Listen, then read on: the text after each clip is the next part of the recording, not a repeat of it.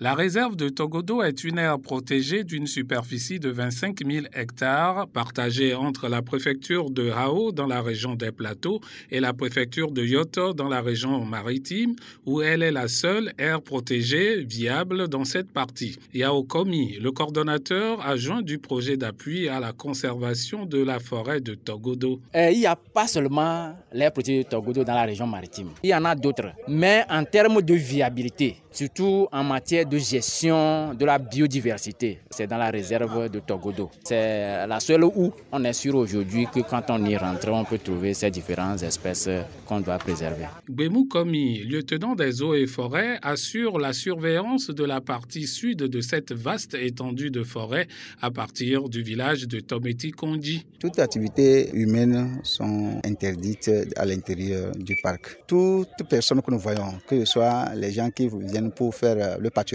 les gens qui viennent pour faire la chasse, pour couper le bois, pour chercher le miel, pour chercher les médicaments, c'est qu'ils sont en infraction. En cette matinée pluviale dans le village de Tometi Kondji, dans le sud du Togo, les conversations portent sur l'arrestation d'un groupe de bergers qui est entré avec les bœufs dans l'air protégé. Gbemou Komi avoue que le travail est ardu faute de moyens. Nous sommes trois agents forestiers ici, en plus de 25 pisteurs qui nous accompagnent pour essayer de parcourir ces 15 000 hectares. Il n'y a pas de pistes pour pouvoir faire cette surveillance-là aisément. Et en dehors de ça, les motos que nous utilisons sont vétustes.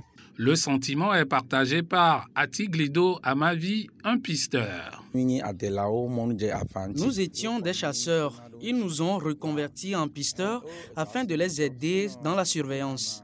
Mais le travail est très dur. Des fois, nous faisons deux ou trois jours dans la forêt pour repousser les braconniers. Mais nous ne sommes pas payés alors que nous sommes des pères de famille. Le projet d'appui à la conservation de la biodiversité de la forêt classée a initié un reboisement d'une ceinture verte de 10 hectares pour permettre euh, aux populations riveraines de se servir en bois de chauffe et autres. Adjaonu Kwami, responsable de l'Union de l'Association villageoise de gestion des aires protégées, apprécie. De nos jours, nous sommes associés à la gestion de l'air protégé de Togodo. Nous saluons les projets entrepris à notre endroit pour qu'on ne s'approvisionne plus dans la forêt, mais ils sont insuffisants. Un seul projet ne peut pas faire l'affaire. Nous souhaiterions qu'ils soient nombreux afin qu'ils touchent plus de personnes.